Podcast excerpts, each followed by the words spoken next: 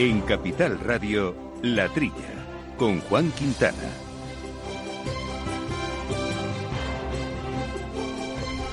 Muy buenos días, gente del campo. Buenos días, amigos del campo y de sus eh, gentes. Bienvenidos otra semanita, semanita estival, semanita de calor, de lluvias en algunos sitios, pero en todo caso muy veraniega. Bienvenidos, como decía, a este programa que hacemos en los estudios Naturgy de Capital Radio, programa que ya saben bien, versa sobre temas de agricultura, de ganadería y otros asuntos del campete que tanto nos gustan y que hacemos con Néstor Betancor al mando de los controles técnicos y compañeros habituales del micrófono. Aquí en los estudios Viviana Fernández de Mesa. Buenos días, Viviana. Buenos días, Juan. ¿Todo bien? ¿Semanita buena? Buena semana, sí. Con muchos, con muchos temas de actualidad eh, y también Jesús Moreno que nos acompaña como siempre desde la pandemia, desde su casita en remoto. Jesús, ¿cómo estamos? Hola, buenos días. Aquí estamos semi semi confinados, pero vamos, sin bajar la guardia, ¿eh? Aquí está, aguantando el tirón, que no hay que no, hay que confiarse que luego pasa lo que estamos viendo que pasa en algunos sitios. pero precisamente en, alguna empresa precisamente hortofrutícola que le ha tocado le ha tocado el, repunte. En fin, toquemos madera. Nosotros a lo nuestro, que tenemos que hablar de asuntos de actualidad. Por ejemplo, vamos a hablar eh, de maquinarias. El COVID ha afectado a sectores agroalimentarios y agroindustriales de diferente forma, ¿no?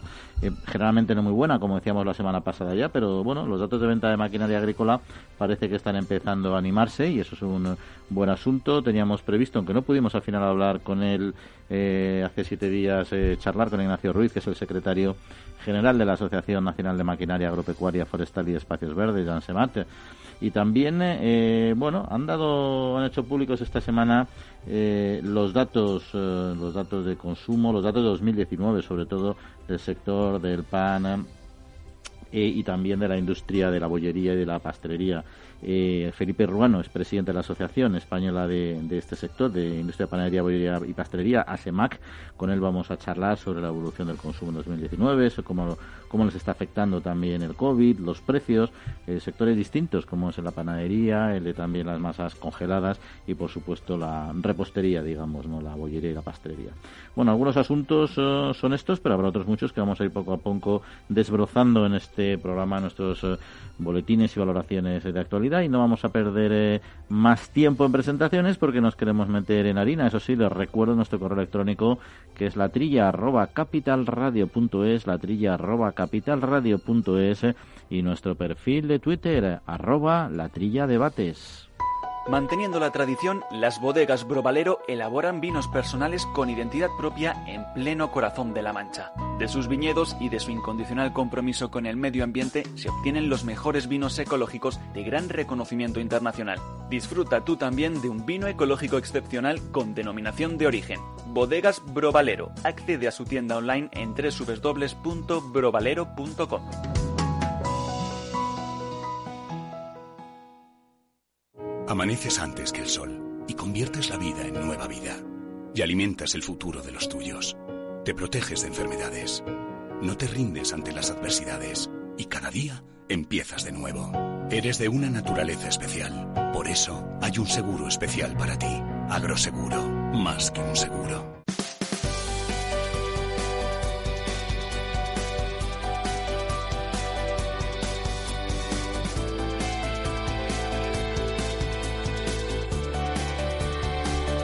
Bueno, pues vamos a comenzar eh, haciendo como siempre nuestra revisión, nuestra revisión y nuestro análisis de temas de actualidad. Empezamos, si os parece, eh, con Asaja que ha pedido a la Comisión Europea una ampliación realista, dicen ellos, de las estrategias eh, sobre biodiversidad y de la estrategia de la granja a la mesa fue en el marco de la reunión del Copacoyeca con los comisarios de Medio Ambiente y de Salud y Seguridad Alimentaria y con el, vicepresidente de Asaja, que es Pedro Gallardo, que trasladó su rechazo a la reducción en el uso de productos fitosanitarios que propone Bruselas y destacó también la falta de alternativas que se proponen para cumplir con los objetivos marcados. Gallardo abogó por el uso de la biotecnología y pidió a la Comisión un posicionamiento más eh, científico y menos eh, político, que es lo que intentan hacer siempre, pero no es fácil y más aún cuando luego encima tiene que opinar y ser ratificado por el Consejo. No sé, Jesús, eh, Viviana, ¿qué queréis eh, comentar sobre este asunto? Bueno, yo creo que hace muy bien Pedro Gallardo, que es el vicepresidente de Asaja Nacional y, representante en, el COYECA, ¿no? Hace muy bien en llamar la atención a la Comisión sobre sobre el asunto de, que, que, propone, ¿no? de, aboga por una estrategia de biodiversidad, que, piden que, piden un apoyo exclusivo a la biotecnología, eh, nuevas técnicas de, edición genética que ya que ya se utilizan en, otros países además que en los países competidores ya se utiliza todo este avance de la, de la edición eh, genética y, por otro lado ese parón esa frase tan bonita que hay que le gusta mucho a la comisión de la granja a la mesa una agricultura de, proximidad que no, digamos que sea mala sino que es estupenda pero claro eso conlleva una manera de, de producir Dice Gallardo, y lleva razón, que este, este impulso de la Comisión hacia la agricultura ecológica, pues mm, él, piensa que se debe dejar un poco en manos de los productores y de los consumidores. No, no, vale, no, no vale aquello de, de, acelerar la producción ecológica y que luego, que luego falle el consumo, ¿no? Eh, eh, Gallardo aboga porque sea el propio sector el que se eh, el sector y los consumidores de, los productos ecológicos los que los que hagan de, de, esta producción pues, pues es una, una, cuestión lógica ese, ese, ese parón, esa llamada de atención me, me parece muy bien por parte de, de, Gallardo. Bueno, además también ha hecho una llamada de atención al, tema de disminuir la, la, la utilización de los productos fitosanitarios. Es que realmente es un problema bastante serio porque tenemos eh, productos que entran de, de, distintos países que por supuesto no cumplen las mismas normas a nivel de sostenibilidad, mm, protección del medio ambiente y, realmente estamos trasladando, el, es una cosa que se hace en un conjunto, si no, no sirve para nada, estamos trasladando el peso de sostener el medio ambiente a nivel global a los agricultores europeos porque si se, si se cumplen las restricciones que quieren hacer ahora con el Pacto Verde con la nueva PAC, la disminución de, rendimientos eh, a nivel europeo será menor para, para poder cumplir y dar eh, comida a todos los ciudadanos europeos, va a tener que salir de unos países que no cumplen las normas medioambientales.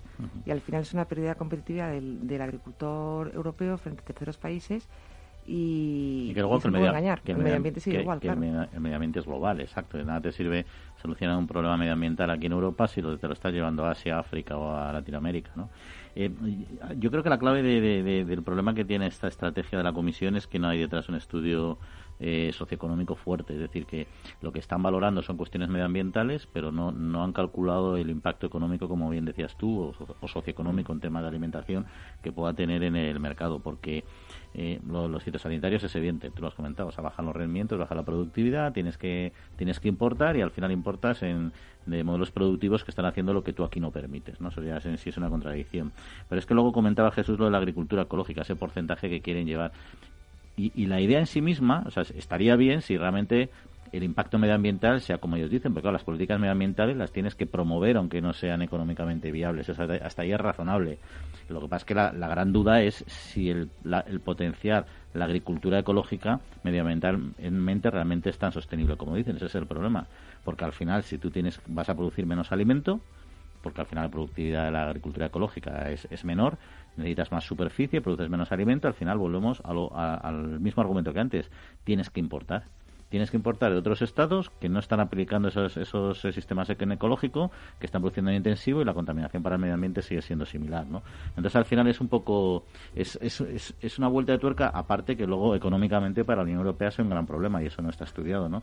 Yo creo que ahí, ahí les falla ese estudio de fondo que digan, vale, medioambientalmente conseguimos a lo mejor menos impacto por hectárea, pero por kilo de alimento cómo, económicamente cómo afecta a nuestro sector y a nivel global en el medio ambiente cómo va a impactar, de dónde vienen esas nuevas importaciones. Pero eso que dices, el problema es que lleva razón hace mucho tiempo, eh, desde que entró el, el, pago único, que desde un punto de vista eh, de cara al público, de cara a los ciudadanos, pensar que los agricultores iban a recibir un pago eh, directo sin hacer nada, sembrar o no sembrar, los precios se han mantenido totalmente al mismo nivel en los últimos 20 años. Se ha seguido avanzando en la misma dirección, se ponen unos objetivos muy, muy, muy, ambiciosos, unas medidas muy ambiciosas y luego la responsabilidad que tiene que ejecutar es el agricultor.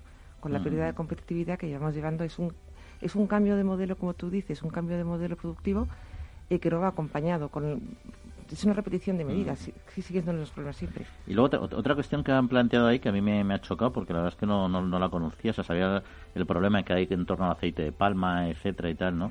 Pero ellos estaban preocupados y planteaban en Copa Colleca eh, que había que hacer una mayor defensa de los aceites eh, locales, o sea, los, aceites eh, más arraigados en Europa, porque en los, desde el año 2000 se ha multiplicado por 21 las importaciones de aceite de palma cuando en principio el aceite de palma es un aceite que se está intentando minimizar el consumo para la, en el canal alimentario porque abusar de él es, perjudicial, son aceites poco saludables. ¿no? Se utiliza mucho en industria porque le da una textura muy, muy con mucha palatabilidad, muy untosa y tal, la, repostería, por ejemplo, y se usa mucho. Pero es verdad que una política de disminución de este tipo de aceites grasos realmente se están potenciando, se están desarrollando unas importaciones muy intensas. Y ahí yo creo que tenemos otro, otro, otro campo de batalla. Pero bueno, dicho esto, dejamos eh, Bruselas porque nos vamos a ir a las comunidades autónomas y al Ministerio que se ha reunido precisamente con los gobiernos regionales a través de videoconferencias. Osuil, Luis Planas ha preparado con los consejeros de Agricultura de las comunidades autónomas la reunión del Consejo Europeo de Agricultura prevista para la semana próxima en Bruselas y que tiene como objetivo avanzar en los acuerdos en relativo a la política agraria común para el próximo periodo presupuestario. Los representantes autonómicos han pedido al ministro incrementar los fondos de la PAC está ahí bastante habitual, ya que con la propuesta actual se vería reducida en un 9% con respecto a 2018, así como una mayor dotación para el sector agrario del instrumento de recuperación económica. Bueno, esto a mí me, ha recordado un poco esta reunión del, ministro con, las autonomías como, como, un padre que se va, va a, a, a de viaje y le dice a cada hijo, a ver qué es lo que, qué, es lo que queréis que os traiga, más o menos, ¿no? Eh, eh, todas las autonomías coinciden en lo fundamental, es decir, que ese 9% de menos que piensa la Comisión en el, en el, marco financiero plurianual para el 2021 al 2027, ahí, como no, coinciden todas las autonomías. ¿eh? Luego ya vienen cada una con sus con sus demandas específicas, ¿no? Como es también natural por, por, otra parte, ¿eh? que Castilla y León incide en el programa específico de apoyo al sector ovino, que es, la autonomía que más ovino tiene, por, con, lo que ha pasado con este año con, lo del lechazo, ¿no? En Castilla-La Mancha, bueno, abogan porque por, ayuda a los igual de bajo rendimiento en, Andalucía, bueno, pues eh, un, reglamento de transición específico para la crisis. Eso también es un poco, es un poco general, yo creo, eh, eh, para la ayuda del vino, la, la, plantas ornamentales y, la flor cortada, en fin, la ganadería. Y Galicia, ¿cómo no? Galicia impone pone su énfasis en, defender a los ganaderos de, leche en defensa ante los precios abusivos que piensan que, tiene las la industrias las industrias lácteas no con lo cual hombre está bien. Eh, no sé si el ministro va a poder llevar todas todas las peticiones no yo creo que globalmente lo que interesa es que el, marco financiero no baje de, de, actual y ya de ahí partiendo de ahí ya que cada cual más o menos las ayudas las, se puede, le, pueda llegar a, a todo el mundo de la manera más distributiva Claro, aquí lo que sí que se ve claramente es la dificultad que existe, porque en España cada comunidad autónoma tiene sus, tiene sus, preocupaciones, tiene sus propios problemas. En este caso, la, PAC la rige Bruselas directamente y las transferencias de, las competencias sobre, sobre agricultura están en las comunidades autónomas. Aquí el ministro lo que tiene que hacer es equilibrar, tiene que negociar, por un lado, con las comunidades autónomas, con toda la gran diversidad que existe, y luego con todo eso irse a Bruselas y volver a hacer una segunda negociación con la gran diversidad que existe en, en Europa. El tema, desde luego, es complicado y es complejo. Oye, y, luego, eh, hablando también de, ayudas, eh, la bueno, también era de prever, ¿no? Que, los eurodiputados hayan respaldado la salida de emergencia para los agricultores, ¿no? Eh, han, aprobado esta norma que permite a los Estados miembros no devolver, como ya explicaba bien la semana pasada, el sobrante de los programas de desarrollo rural y destinarlos a ayudas directas para agricultores esos son los más afectados por la crisis, ¿no? Y podrían llegar a alcanzar 7.000 euros para los agricultores y 50.000 euros para pymes em, agroalimentarias. Me, parece me parece muy sensata la, postura de los diputados, ¿no? Como sabemos ya de, de unos años hasta parte eh, en el Parlamento ya las, las, decisiones de la Comisión se, tienen que estar avaladas por, por, por el Parlamento. ¿no? Este dinero de, del FEA, del FEADER, que, es, que se, refiere a los, a los proyectos de desarrollo rural y que generalmente no se ejecutan en su totalidad, ¿eh? por, las razones varias, ¿no? Porque cada autonomía pues lleva el asunto como puede y demás. Y ese sobrante de dinero, digo, que hay que hay todos los años y que ahora se, se, resume en, una gran cantidad de dinero, eh, si hacen caso a los, Europa, los diputados, pues se quedaría se, quedaría donde está, no tienen que reintegrar a las arcas de, la comisión. Y como tú dices, Juan, supondría una ayuda, una, una ayuda de 7.000 euros ¿eh? Para, para, para, los agricultores y de 50.000 para las pymes. Es una cosa muy interesante. Esperemos que la comisión, eh, vamos, eh, haga caso, más que haga caso, ¿no? Que obedezca a, a esa a esta opinión generalizada de, los eurodiputados. ¿eh? Sí, entiendo que sí, porque además es en, sí es una propuesta a la comisión, ¿no? que luego discuten los eurodiputados y yo entiendo que en eso habrá consenso. Bueno, la Comisión había propuesto 2.000 euros y, el Parlamento ha subido a 7.000, lo cual es bueno. Y luego, como curiosidad, ha sido más de 600 votos a favor y en contra únicamente 21, o sea que desde luego tienen el apoyo total del Parlamento. Es que es difícil decir que no. políticamente hablando es difícil aparte, con sentido común, ¿no? Oye, y luego los que estarán contentos ya por tocar un cuarto tema antes de, entrar con nuestro primer invitado, eh, está contento Fenacore, nuestro, nuestro amigo Andrés del Campo, presidente de la Federación Nacional de Comunidades de Regantes, porque al final han conseguido que se aplace hasta abril de 2021 el cambio de régimen tarifario eléctrico, que era una de sus demandas. ¿no? Esta asociación ha advertido sobre el grave peligro eh, que suponía el cambio de tarifas eléctricas que había anunciado el Gobierno, ya que podría eh, suponer, valga la redundancia, un encarecimiento hasta el 73% de la factura eléctrica para los agricultores en algunas comunidades autónomas. También señaló la asociación, hay que recordar la importancia de mantener más allá del estado de alarma la posibilidad de modificar la potencia contratada eh, y, poder modificarla dos veces, o sea, poder actuar sobre ella dos veces a lo largo del año, ¿no? De esta manera ya se terminaría con la injusticia que, según ellos, pues supone pagar unos costes muy elevados de potencia eléctrica todo el año cuando realmente en momentos muy puntuales es cuando lo vas a utilizar. O sea que una buena una buena alegría para el sector y para las y para los bolsillos de los regantes. Bueno, a mí me gustaría saber eh, de, de, quién depende eh, esto de que tenga uno que contratar eh, los 12 años, que no se pueda cambiar la contratación eh, de una potencia eléctrica durante 12 meses.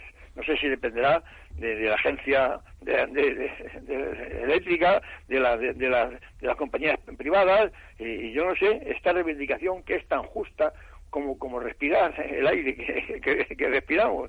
Quiere decir que, que generalmente eh, cuando se riega, en la época de, verano, en los pozos, con los motores eléctricos, es cuando, cuando se, consume verdaderamente la, energía eléctrica. Y tener que, pagar, porque se paga por, por la potencia contratada, aunque no consumas. Pues si esto es una justicia más grande que, he visto yo en, mi vida, y es una reivindicación de Fenacore eterna, eterna. Ahora están respirando un poco, un poco los pobres porque porque eh, todavía van a dar una prórroga ah, para que para que puedan cambiar de, de, potencia pero vamos a ver si el final el, plan definitivo si esto ya no se consolida como una cosa justa y lógica si estás consumiendo 100 caballos en tu finca durante el regadío por 100 caballos que pagas y luego viene el verano o sea y luego viene la época en que no consumes nada ni, ni la luz de, de, de, la caseta, ¿cómo vas a pagar 100 caballos de contratación? Si es que esto clama al cielo. Vamos, es una cosa, una cosa que, que, uno no se explica, de verdad, Juan. Bueno, pero ahora ya lo han resuelto, bueno, hasta el 21. Y, pero yo, yo, pero eso yo creo que luego, o sea, si una, vez que se consolide, como dice Jesús, como tiene una, una base argumental bastante sólida, no va a ser fácil tampoco que le retiren y les vuelvan a hacer pagar. Yo creo que tendrán que buscar una, una solución, otra solución, ni la anterior, ni la, a lo mejor esta no la, no, la dejan permanente, pero de luego alguna solución transitoria o diferente tendrán que buscar. Hombre, es que va totalmente en contra de la política general que están haciendo de mantener, fijar población rural, eh, eh, población en el medio rural. El regadío es fundamental para fijar población, genera muchísimo empleo en el medio rural, la industria de primera necesidad, de primera transformación se, se instala allí, genera muchísimo trabajo, muchísimo tejido económico, la industria alimentaria depende mucho del regadío es una barbaridad, desde luego, tener asfixiados a los agricultores de regadío. Y luego también hay que reconocer que ha habido bajada de precio del petróleo, que eso ha ayudado mucho porque ha ahorrado, ha abaratado costes de gasóleo. Hay que recordar también que el sector agrícola ha estado funcionando a todo a todo tren y ahorra costes de gasóleo, también de fertilizantes, de que dependen totalmente en, muchos casos del petróleo, ¿no? Y, bueno, luego también se queja un poco el sector de que no es solo la bajada del petróleo la que ha la que ha favorecido la bajada de insumos que se han producido en general, ¿no? porque dicen que bueno que parte también es por las lluvias, que como ha habido más lluvias ha habido menos riego y tal, y luego también que las lluvias generan patologías, ¿no? Y hongos y tal, pero bueno, bienvenidos sean, ¿no? no se puede estar al final. Claro, que el agua te produce humedad y te produce hongos y hay que tratar con fitosanitarios, eso es un coste, sí, pero, que se ha sembrado ya, la bajada del petróleo no la ha cogido, la siembra de invierno la ha tenido en los precios habituales y, luego también es difícil calcular porque comentan que se ha, que se ha gastado menos en fertilizantes, que se ha gastado, también depende mucho de las condiciones climatológicas, que vengan más plagas, menos plagas, que tengas que regar más, no se puede comparar con, lo, con el año pasado, yo creo. Bueno, pues vamos a ver si esta bajada del petróleo ha influido algo o no en la compra o el movimiento de maquinaria agraria. Eso va a ser en unos instantes. Solo tú y los que están a tu lado conocéis el día a día del trabajo en el campo. Por eso en CaixaBank estamos contigo siempre. Ahora es el momento de seguir invirtiendo y transformar el sector. Y para ello contamos con soluciones de financiación pensadas para dar respuesta a tus proyectos, sean cuales sean. Solicítalas en tu oficina o a través de CaixaBank Now. Agrobank, pasión por el mundo agro.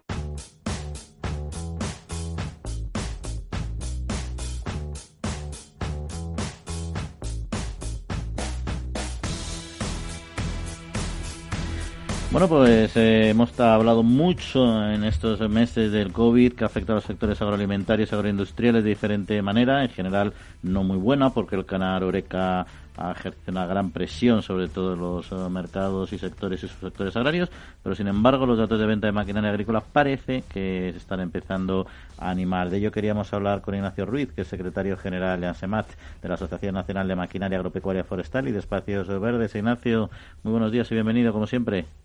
Muy buenos días, muchas gracias. Bueno, ¿cómo, cómo ha evolucionado, cómo está evolucionando el mercado de la nueva maquinaria en estos en estos meses? Bueno, pues la verdad es que, eh, como comentabas, podemos estar contentos de cómo ha evolucionado, porque desde luego tuvimos unas primeras semanas un poco complicadas, como todo el mundo, ¿vale? Yo, yo, he hecho el resumen hemos sido como hemos, tenido el mercado como ha estado más o menos la, cabeza de, todos no los primeros días han sido de total shock de no sabíamos qué pasaba aquí y el mercado obviamente se desplomó. En cuanto conseguimos hablar ya con el ministerio quedó claro que la maquinaria era también un sector esencial que debíamos dar servicio a nuestros agricultores y ganaderos para que pudieran producir alimentos. Esa digamos, esa buena noticia se trasladó al mercado, se trasladó a todos los trabajadores, se pudo empezar a trabajar bien y poco a poco se fue aumentando. Durante el mes de abril los primeros días fueron muy complejos, pero después de Semana Santa empezó a subir, subir, subir, poquito a poco, poquito a poco, de forma que hasta a finales de mayo se había recuperado, se habían recuperado, digamos, los, los niveles previos a, la entrada al vigor o a la implementación del, del estado de alarma, ¿no?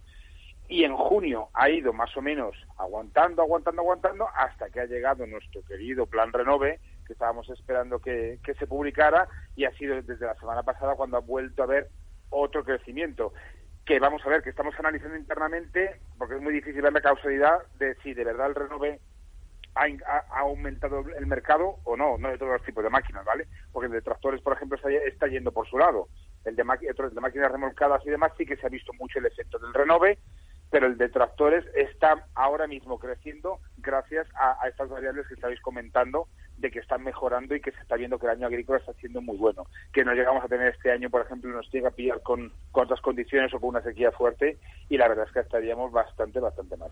Sí, pues los sectores que estamos hablando estos días, el, el del vino tiene una cosecha espléndida, otra cosa es que bueno tengan a lo mejor stock acumulado de la crisis, el del cereal va a ser una campaña espectacular también, incluso se prevén unos, unos precios, hombre, un poquito más bajos, pero en ningún caso van a tirar abajo el exceso de producción, es decir, que tiene una, buena, una muy buena pinta, ¿no? Oye, por cierto, Ignacio, con respecto al plan Renove, ya sabemos que no son cantidades importantes, pero se consiguió en los pasados años ampliar un poco el espectro de, de máquina a renovar. Eh, ¿Cómo veis el de este año con respecto a los años eh, anteriores en cuanto a su eficacia?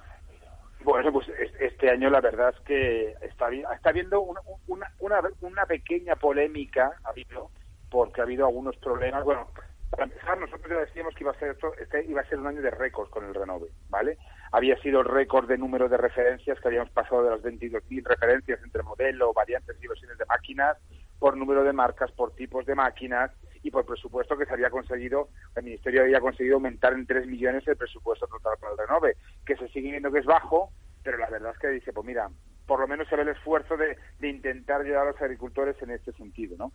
Y lo que hemos tenido, Juan, ha sido que es que el, renove está dividido en dos líneas diferentes de financiación, una para tractores y el resto para el 3 millones para el resto de máquinas, y esos 3 millones se han agotado en tres horas y media, ¿vale? Entonces, lo que lo que pasó la semana pasada fue que en principio iba a salir el, la, se iba a abrir la convocatoria el lunes, pero hubo un problema informático con la aplicación, se estuvo se estuvo avisando, ¿vale? De que estaba este problema y hasta el miércoles no se pudo abrir en el momento en que se abrió la, la convocatoria, yo que estaba esperando a ver qué, qué pasaba, iba actualizando el, el, el, buscador de la página web y iba viendo cómo iba descontándose el dinero, que de hecho llegué a, a publicar diciendo que se, que se estaba gastando a 15.000 euros por minuto, porque cada vez que actualizaba la página web había menos dinero. Y en tres, tres horas y media desapareció. Bueno, bueno, Ahora bueno. Estamos, estamos viendo que incluso lo que hay de, de lista de espera y la cantidad que tiene publicada el Ministerio en la página web está prácticamente igual. También estamos llegando a los 3 millones de, de, de euros en solicitudes en lista de espera. Uh -huh. Mientras el tema de los factores está bastante, bastante parado. Bueno, mire, ¿Quieres a- os, os- os hablamos de por qué. Sí, sí, sí, veremos a ver qué pasa, pero bueno, en cualquier caso, fue im- im- impresionantes esos datos que nos dices. Jesús Moreno nos acompaña y te quería hacer alguna pregunta, Ignacio. Perfecto. Hola, buenos días, Ignacio. Esto, eh, hoy venía a propósito del plan renove de los de los coches, de los de los coches, eh, venía una información eh, que decía que de- para una pa- para una ayuda al comprador de unos 1.400 euros le supondría luego eh, eh, en, en- en el, en el IRPF de, de- de- de- del año que viene, pues pues una un pago que, que sería aproximadamente eh, el 50% de, de, de, de la ayuda. ¿Cómo se establece el plan renove de maquinaria eh, en el perceptor de, de- la ayuda? Eh, ¿Le afecta mucho, poco o nada a, a su, a, a su renta? Es como, como, un, como una, una ayuda percibida. ¿Cómo le afecta? Pues a, ver, siempre siempre afecta en lo que es el pago de impuestos la recepción de subvenciones. Lo que pasa es que en el caso de los agricultores estos porcentajes son inferiores. Siempre siempre tenemos una, una cualidad una, o una se los considera de una forma diferente, ¿no? En lo, en lo que es en la tributación o en la fiscalidad. Yo ahora mismo, Jesús, no sé, o sea, porque esto depende de cada uno y de, y de cómo se de, de, digamos, qué subvenciones haya tenido, qué ingresos haya tenido y cómo del resultado de la declaración, ¿no? Pero yo ahora mismo, bueno, nosotros nunca hemos escuchado cómo que, o que los agricultores se quejaran de cómo les afectaban estas subvenciones en, en los impuestos del año siguiente, Uh -huh. ¿vale? De alguna forma es, existe, pero lo que sigue lo que sigue teniendo es que el, la, cuantía de la ayuda del renove es lo suficientemente en algunos tipos de máquinas ¿eh? pero es suficientemente interesante como para que pueda compensar ese, ese posible aumento del, pago de impuestos. Estamos hablando que en, que en, este, en estas del renove las ayudas llegan hasta el 30% de la inversión que no es lo mismo que, en, que por ejemplo, cuando estamos hablando de los coches, en el que prácticamente no, o el porcentaje es muy bajo y luego encima te hacen tributar. En el caso de la maquinaria, aunque tengas que tributar, la ayuda ha sido interesante, ya ha incentivado la inversión. Oye, Ignacio, en cuanto a, al parque maquinaria usada, que siempre hablamos aquí un poco de ese tema y nos hacemos eco también de, bueno, de, de, accidentes que se producen, que muchas veces es por la edad de las personas, otras por otras circunstancias, pero donde también evidentemente la antigüedad influye. Eh, ¿Cómo seguimos con datos preocupantes de, de envejecimiento de nuestro parque? Pues este año no, eh, Juan. Lo que, lo que yo he analizado, con, vamos, de hecho, en el análisis que he estado haciendo semana tras semana de, de lo que era el, el, efecto de, esta crisis sanitaria en el mercado de maquinaria, lo que más se ha resentido precisamente ha sido el mercado de maquinaria usada. El, y principalmente los tractores. Los tractores que lo que hemos hablado, Juan, siempre de que estaban, se había ya superado la tasa de tres usados por uno nuevo hace varios, desde hace varios años. El mercado se ha precipitado a, a prácticamente, no te digo desaparecer, pero ha sido una caída impresionante lo que ha tenido a partir de marzo está empezando poco a poco otra vez a recuperarse, pero no tiene ni punto de comparación con la evolución que ha tenido el, mercado de maquinaria nueva. Por lo que, por lo que entendemos que obviamente la diferencia de los agricultores que están más orientados hacia la maquinaria usada que hacia la nueva, agricultores con explotaciones más pequeñas, agricultores de hobby, de fin de semana, son agricultores que se han visto mucho más afectados tanto psicológicamente como financieramente de lo que era lo que ha sido esta crisis sanitaria y por lo tanto han contraído muchísimo lo que es la, la inversión en, nuevos equipos aunque sean usados ¿no?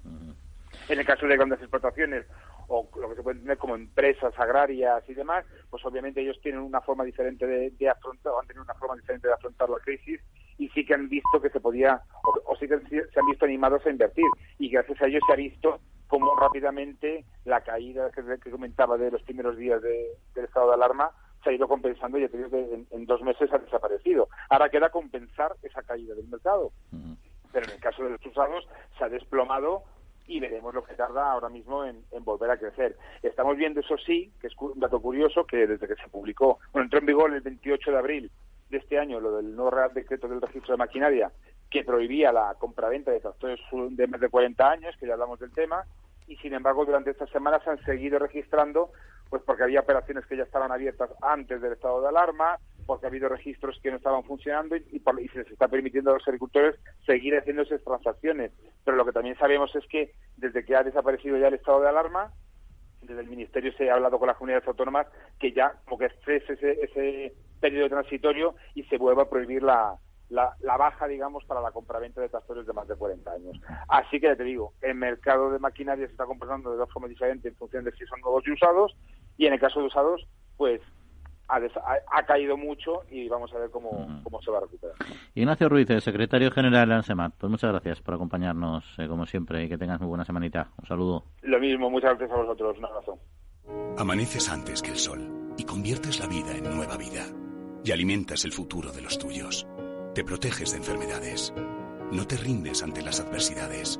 Y cada día empiezas de nuevo. Eres de una naturaleza especial. Por eso hay un seguro especial para ti. Agroseguro. Más que un seguro. La Trilla. Con Juan Quintana. Bueno, pues está, está muy bien, está da gusto ver cómo mercados en esta época compleja van, van adelante y se, y se recuperan de una manera eh, adecuada. Y algunos que también se habrán llevado una pequeña alegría, no, no digo que completa, porque las cifras tampoco son para tirar cohetes, pero bueno, hay que, hay que repartir para entre muchos. Son dos sectores de los que hemos hablado aquí alguna vez que planteaban precisamente sus quejas porque no había ayudas para ellos, como es el del cerdo ibérico y el de la flor eh, cortada. Y es que el titular de Agricultura, Luis Planas, anunció por fin que el Ministerio iba a poner en marcha una línea de ayudas adicionales para, dos, para el 2020. 10 millones de euros se destinarán al sector de flor cortada y plantas en vivero, que recuerden que se quedaron eh, absolutamente partidos por el eje una vez que dejaron de verse flor cortada a nivel nacional al 100%. Y aunque en este caso todavía es cierto que no se ha detallado eh, cómo se van a canalizar estas ayudas. Sin embargo, hay otros 10 millones para el sector del cerdo ibérico que sí se aplicarán para el sacrificio de animales que no pueden ser comercializados bajo las normas eh, de calidad. El montante asignado también para campañas de promoción de los alimentos de España va a ascender a unos 5 millones de euros aproximadamente. ¿Son buenas noticias? Cifras aunque puedan sonar fuertes, pero cifras un poquito cortas todavía. Sí, bueno, vamos a ver, Juan, esto, hombre, 25 millones eh, de euros, bueno, eh, menos es nada, ¿no? las siete comunidades autónomas que en las, en las que se produce eh, plantas ornamentales y flor cortada, nada menos que siete de las comunidades autónomas, tanto tanto reivindican la ayuda directa, esto de los 10 millones, como como una reducción de, de, con unos fiscales. Eso le, dan, eso le dan mucha importancia. Es decir, que eso sería una verdadera ayuda a la crisis del sector. En cuanto al cerdo ibérico, sí, bueno, son están destinados a, los cerdos que se han pasado de peso y no se pueden dedicar para, hacer jamones de, de, ibérico, ¿no? Y claro, yo el dinero aunque son 5 millones nada más, el eh, que veo más directamente gastable y con son los 5 millones de promoción, porque esto a través del ICES, un, un, eh, departamento de, comercio con, con garantía probada de, de, eficacia, ahí sí que destinados a los vinos con denominación de origen y el aceite de oliva. Esos 5 millones yo creo que tendrán su efecto, bueno, todo el efecto que tiene la publicidad, que hoy, hoy, hoy en día eh, es fundamental, ¿no? La, promoción en, los mercados. Ya digo, estas ayudas eh, están muy bien anunciadas, luego falta la letra pequeña, a ver cómo llega a cada ganadero y, a cada agricultor, cómo llega, en qué condiciones y qué es lo que hay que cumplir y demás. Eso es lo, difícil. Pues bueno, más vale algo que nada, claro. Pero fíjate lo que estáis diciendo, que, hombre, que bienvenidas sean las ayudas, está muy bien, pero el sector calcula más o menos las pérdidas en unos 440 millones de euros aproximadamente. Frente a 10 millones es poco. Decía Jesús que tiene toda la, toda la razón que están pidiendo también sobre todo eh, medidas fiscales. Hablaba Coac y es muy lógico que, por ejemplo, realmente es que, es que han tenido ventas cero porque, porque les ha cogido en el caso de la flor cortada la temporada, vamos, en, en, la época más importante. Dice que habría que reducir los módulos porque realmente se han quedado prácticamente algunas explotaciones sin ningún tipo de ingreso. Y luego es cierto que la Comisión eh, ha reconocido incluso que es el sector eh, en, que, que, en España ha sido de todos los Estados miembros el que se ha visto más afectado dentro de lo que es la flor corta de las plantas de vivero. Sin embargo, también dicen que no dan ayudas, que cada Estado miembro se busque la vida. Y es un sector que es fuerte, o sea, que, que tradicionalmente no tiene ningún tipo de ayuda de la PAC, del primer pilar, y este año pues ha tocado esto y yo creo que sí que había que apoyarle para que vuelva a funcionar. Es que el, problema que hay al final, más allá del sector agrario, es que es una crisis que ha afectado a todos los, a casi todos los sectores. Claro, la, la, vaca no da tanta leche, entonces el Estado al final las ayudas públicas, claro, tienes que decir café para todos, es decir, todo sector afectado va a recibir su ayuda, porque si no también políticamente es muy complicado. Entonces acaba dando, que, decir que para un oyente decir 10 millones es un montón, pero 10 millones de euros para un sector es calderilla. 5 millones en campañas de promoción a nivel global, a nivel en terceros estados y tal, es eh, no es nada, sino que conocer un poco las tarifas de anuncios en televisión, etcétera.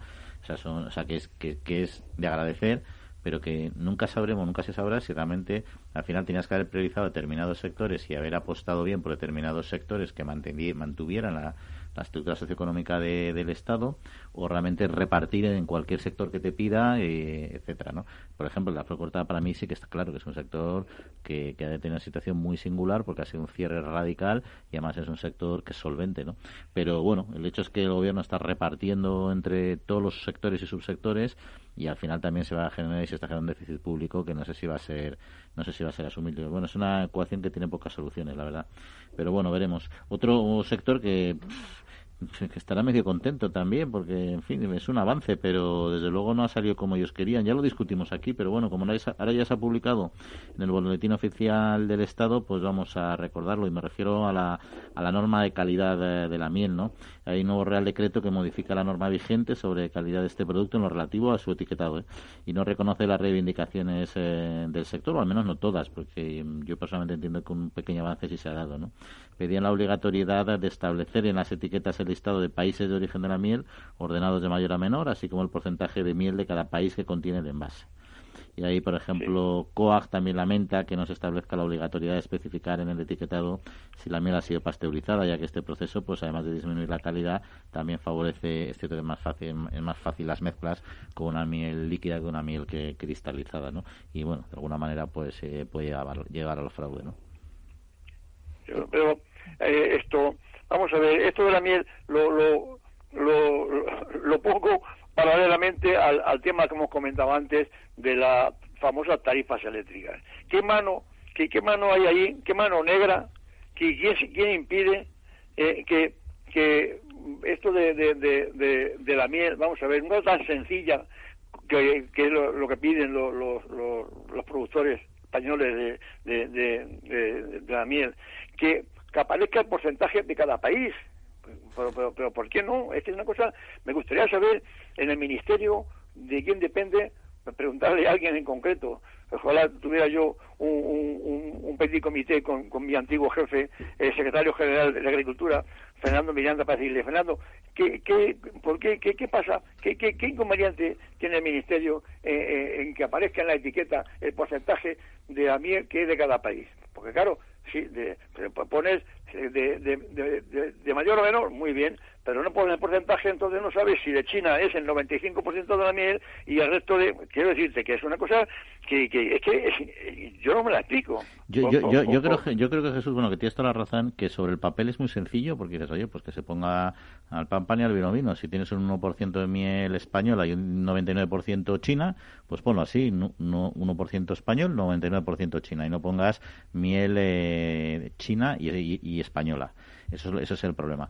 Pero al final es que aquí hay una lucha entre dos sectores. Eh, lógicamente, el, productor que lo que necesita es que se, diferencie claramente cuál es su miel, cuál es la miel española, porque sabe que eso tiene un tirón en el consumo importante y les puede subir los precios y, y la demanda.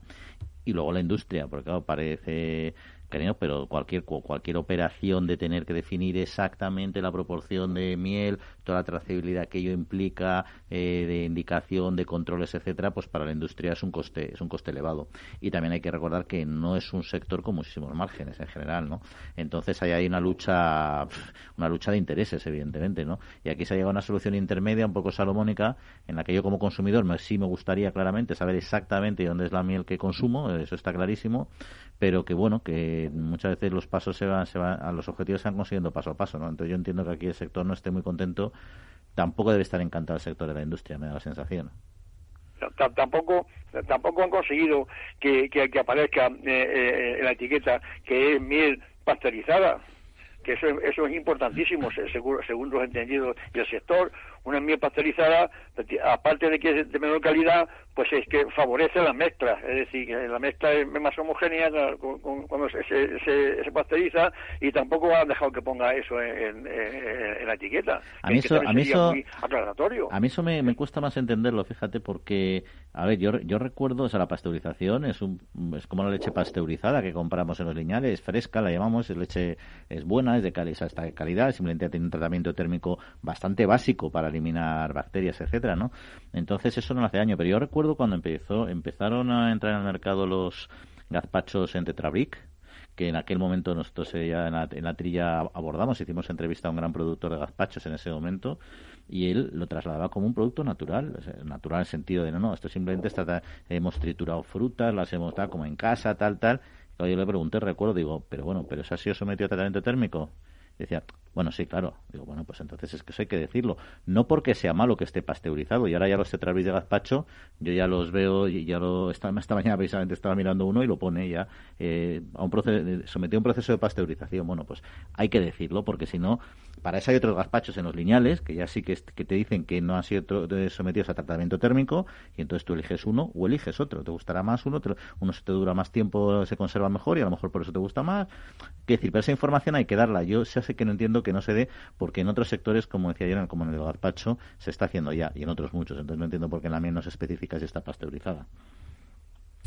Pero bueno, es lo que hay. En todo caso, se ha publicado, luego ya es efectiva y a partir de ahora, bueno, pues podremos saber de dónde vienen los países, la miel de cada país. Ahora bien, no sabremos exactamente qué proporción de cada, de cada país ha puesto ahí, ha puesto ahí su miel. El Foro Interalimentario trabaja por conseguir los mejores productos con la máxima calidad a los mejores precios, velando por garantizar la seguridad de la cadena alimentaria sostenible desde su origen hasta que los productos llegan al consumidor. Para ello cuenta con el compromiso de las empresas que lo integran, que apuestan por la seguridad, la calidad, la investigación, la innovación y la justa retribución de todos los agentes de la cadena.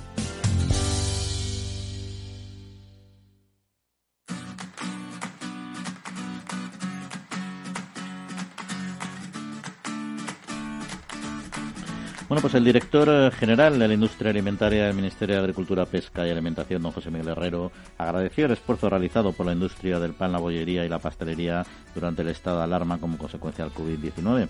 Eh, Herrero participó en la presentación, eso sí, a través de medios telemáticos, de los datos económicos eh, de ASEMAC del año 2019, donde también, por supuesto, se avanzaron los datos del panel de consumo del Ministerio. De ello queremos hablar con don Felipe Ruano, que es presidente de ASEMAC, de la Asociación Española de la Industria de Panadería, Bollería y Pastelería. Don Felipe, eh, bienvenido otra vez aquí a la, a la trilla. Muy bien, muy buenos días a todos. Gracias por por llamarme. Pues nada, faltaría, hay que conocer los datos ahí de primera mano y sobre todo saber cómo, ha evolucionado realmente el, consumo. Vamos a empezar, si le parece, por el pan, luego hablaremos un poquito ya, si no, de, de, de, pastelería y de, también de masas congeladas. ¿no? ¿Cómo ha evolucionado el consumo del pan en 2019?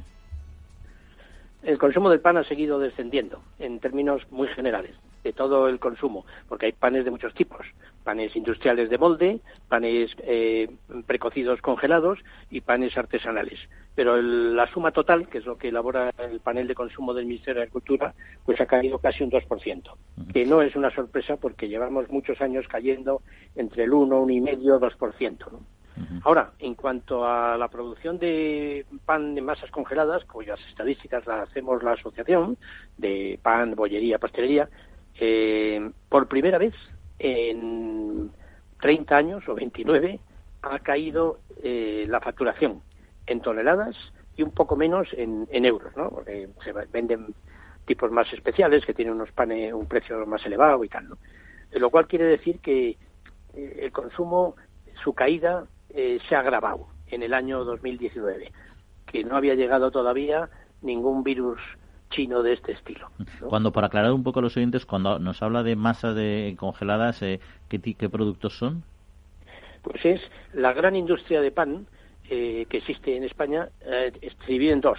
Una, el pan envasado de larga duración, que llamamos pan de molde habitualmente, que hay pocas empresas, y el pan que se prepara en grandes fábricas, separa su cocción en, a la mitad aproximadamente, se congela, se envasa y se distribuye a los puntos de venta o puntos de consumo, tipo hostelería, etcétera, donde se cuece la segunda parte de la cocción, digamos el otro 50%. Pero que eso tiene más del prácticamente el 60% del consumo de pan en España, porque es un producto que puede distribuirse por todo el país y que se vende sobre todo pues a las grandes superficies, a los grandes comercializadores que quieren tener el mismo tipo de pan en toda su red de ventas a través de todo el país. ¿Y a qué achacan esta bajada de tanto del consumo de pan como de masa congelada, cuando en principio estamos hablando de un producto que es básicamente cereal, agua y algunas cosas más, quiero decir, pero que no estamos hablando de un producto súper elaborado? Bueno, eh, los productos alimentarios eh, sufren también las modas. O sea que hay ahora, por ejemplo, muchos restaurantes y muchos establecimientos de venta de alimentación, de pescado, por ejemplo, que se venden productos que son eh, oriundos del, Pacífico, de Japón, de Indonesia, de Malasia. Y eso, mm, cuando alguien come un kilo de un producto, deja de comer un kilo de otro. Entonces, esa sustitución yo creo que al pan también le ha afectado. En parte, pues por la moda. Empezó esto hace bastantes años ya, cuando mm, se engordaba más de lo normal, quizá por causas de hacer poco ejercicio y demás, ¿no? Y entonces eh, los médicos que trataban a esas personas que querían estar más delgadas decían, bueno, pues quítate el pan. Y efectivamente, si el pan eh, normalmente no se come solo, sino se come acompañando a otro, y, si uno se quita un bocadillo de chorizo, pues seguramente adelgaza más que si se ha tomado el chorizo, el, bocadillo de chorizo. Esa fue la causa fundamental. El, el, pensar esa imagen de que el pan engordaba. Eso con el tiempo ha ido desapareciendo en parte, pero claro, recuperar un mercado tan grande como tenía el pan hace 20 años es una tarea titánica. ¿Y no lo recupera la gran variedad de productos eh, de distintos panes que están ahora en el mercado que antes eh, no existían?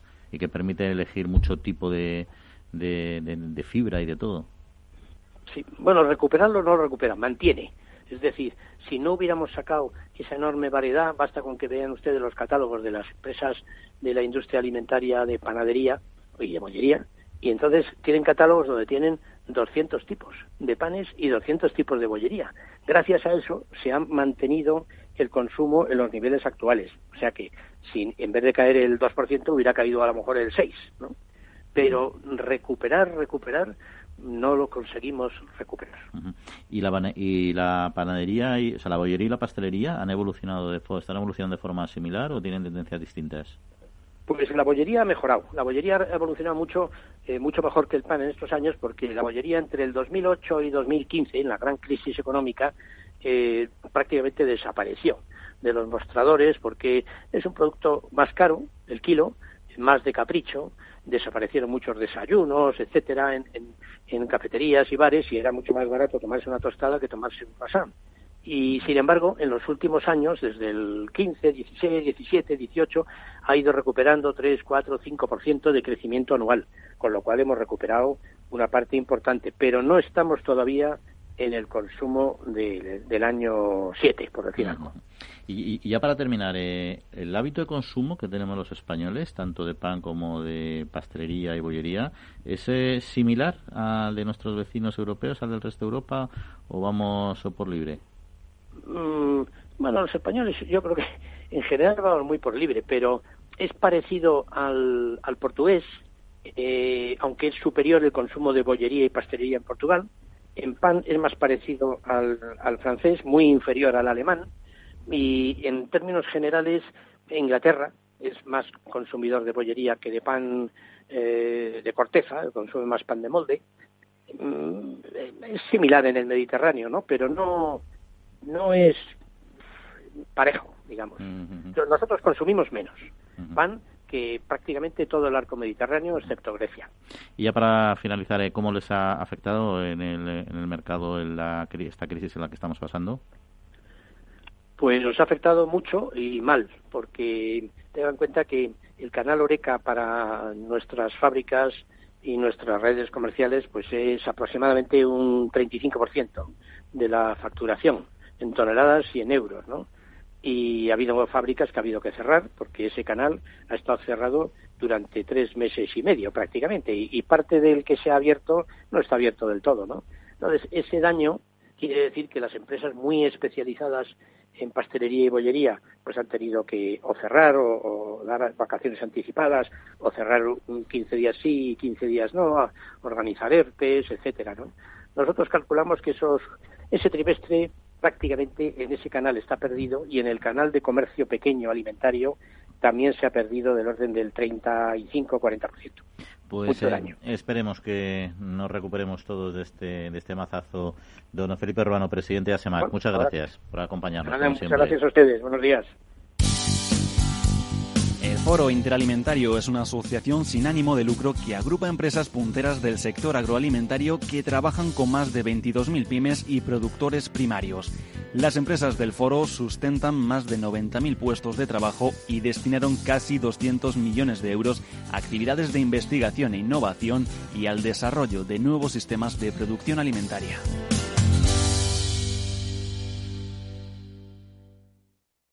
Manteniendo la tradición, las bodegas Brovalero elaboran vinos personales con identidad propia en pleno corazón de la Mancha. De sus viñedos y de su incondicional compromiso con el medio ambiente se obtienen los mejores vinos ecológicos de gran reconocimiento internacional. Disfruta tú también de un vino ecológico excepcional con denominación de origen. Bodegas Brovalero. Accede a su tienda online en www.brovalero.com.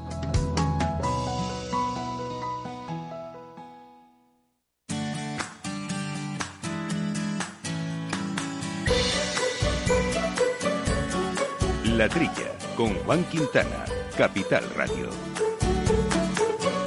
Pues ya saben, vinos ecológicos, si no los conocen, merece la pena probarlos, sobre todo estos con personalidad propia aquí manchegos eh, de altísima calidad, los Bro Valero, pero ya saben además que si son oyentes de la trilla les pueden salir a un precio excelente porque hay una promoción especial para ustedes, un 15% de descuento sobre los precios que marcan en su tienda online. ¿Cómo pueden conseguirlo estas, eh, estos vinos ecológicos monovarietales? Pues muy fácil, se meten en su página web pro, brovalero, brovalero.com y hacen el pago por la pasarela que está abierta y cuando le pidan el cupón ponen simplemente la trilla todo en minúsculas la trilla todo en minúsculas y ahí a 15% de descuento y a disfrutar de estos excelentes vinos ecológicos de autor. Y nosotros seguimos eh, dando autoría a este programa con otros asuntos, por ejemplo nuestro refrán del vino, que hoy lo voy a lanzar aquí a ver si Viviana y Jesús me lo completan, que son siempre sagaces en este en estas lides y dice a la col tocino y al tocino Jesús. a la col tocino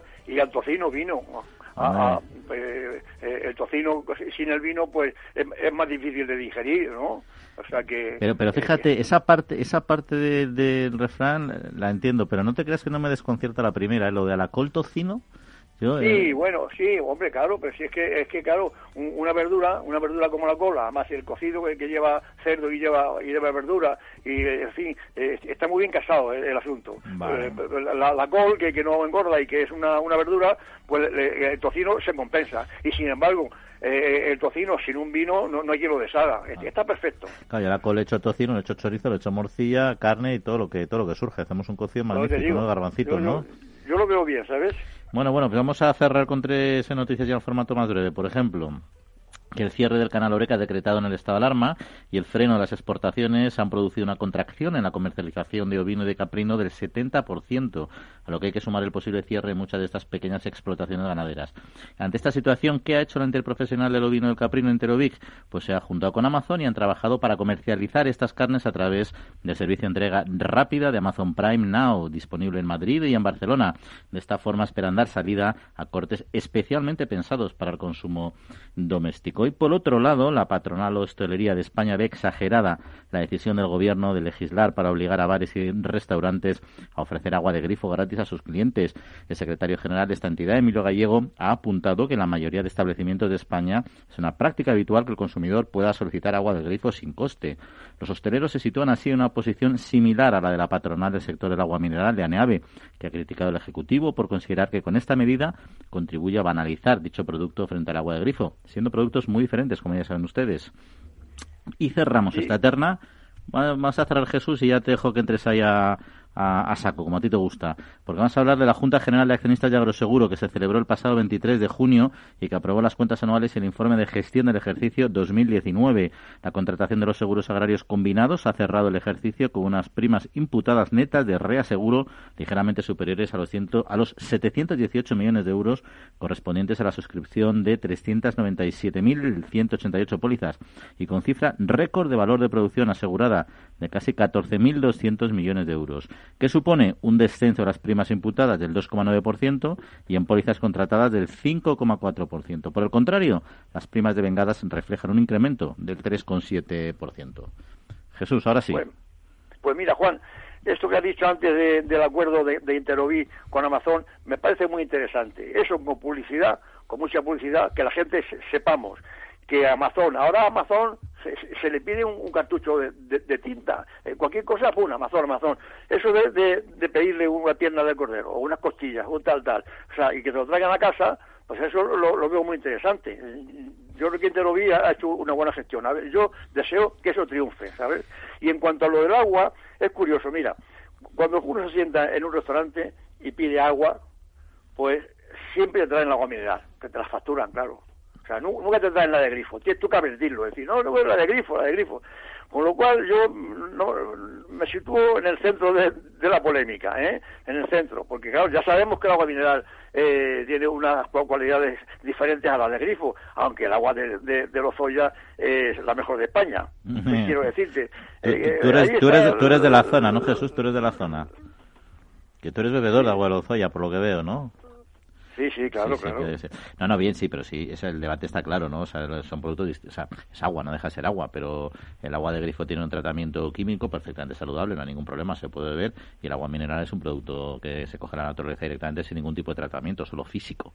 Entonces, en este sentido, bueno, pues yo entiendo que al final lo que tiene que dejar al consumidor es libertad para beber agua de grifo o agua embotellada, pagarla o recibirla gratis. Pero también me parece que es un problema para la hostelería que le obliguen a poner agua agua gratis a todo el mundo, porque al final es que ellos están pagando el agua. No me parece bien, no me parece bien. A, mí me ponen un jarro de agua comiendo y le digo, oye usted, agua para las ranas, tráigame este vino. bueno, es es otro, esa es otra opción, pero esa no la hemos aconsejado aquí todavía, ¿eh? pero bueno, no es, no, no, es, mala opción. En fin, oye, nos queda poquito tiempo. Estamos hablando, un tema que quería comentaros al final es el tema de los cortafuegos, ¿no? Que está ahora, hay una, un debate sobre el papel que están jugando los ganaderos precisamente mantener los, los bosques seguros de cara a los incendios, con la transhumancia y, en fin, el papel de estos, de estos profesionales eh, en del campo. Y el apoyo que pueden o no tener de, de las autoridades por el servicio que hacen. Hombre, por Dios, mira, yo, yo he visto muchas veces en, mi época manchega bajar bajar bajar la, la, la, de, de, la parte del norte hacia, hacia la sierra de Segura por donde pasan mil y pico ovejas todo lo dejan limpio. Qué duda cabe que, es como si fuera una, un, un, un dejar, dejar el campo limpio. Claro que, que, que claro que, que, son unos cortafuegos la, la, la, eh, el ganado en el campo. Totalmente de acuerdo. Lo más que, bueno, hay muchas experiencias en, eh, hay muchas experiencias en, ese sentido en, este tema de, de, cortafuego. Lo que sí que es cierto es que al final lo que están pidiendo también es que se reconozca un poco su función, que se les dé determinados apoyos. Piden también que no se apliquen fitosanitarios, pero en fin, a ver, en los bosques eh, algo se aplica porque también es verdad que los bosques hay que tratarlos contra plagas, etcétera, ¿no?